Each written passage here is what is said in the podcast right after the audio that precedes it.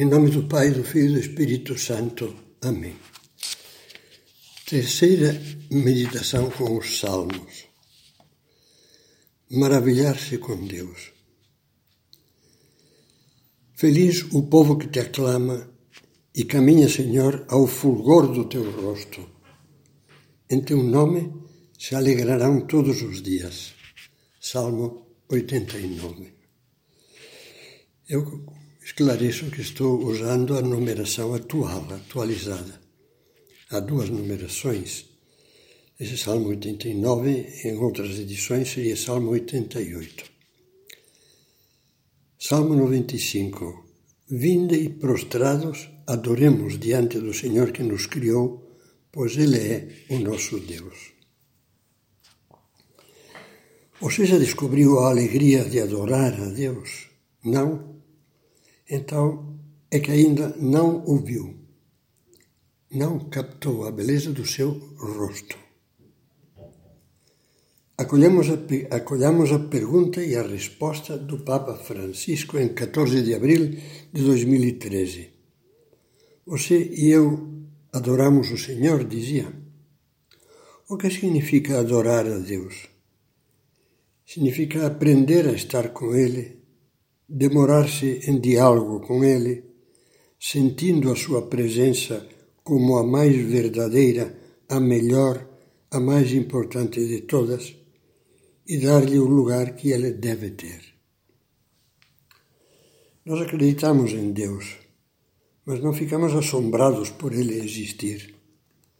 Não vibramos de felicidade por tê-lo junto de nós, mais ainda dentro da nossa alma, pois a Trindade habita na alma em graça do cristão.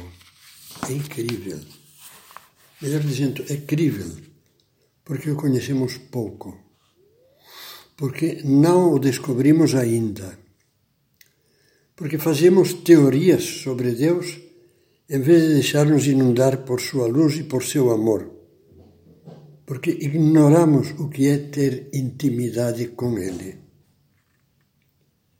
Adorar a Deus, lembra o Catecismo da Igreja Católica, é reconhecê-lo como Deus, como Criador, como Salvador, Senhor e Mestre de tudo quanto existe, como amor infinito e misericordioso. Vamos então, procure-o com todo o seu coração. Leia e medite a Bíblia, sobretudo os Evangelhos e os Salmos Reze, ainda que ache que o faz sem fé e que não sente nada. Então peça mais fé, como os apóstolos, que diziam a Jesus: aumenta-nos a fé. E nunca se esqueça do que Jesus disse na última ceia: Quem me vê, vê o Pai. Quem contempla a vida de Jesus, meditando e orando, acaba descobrindo o rosto de Deus.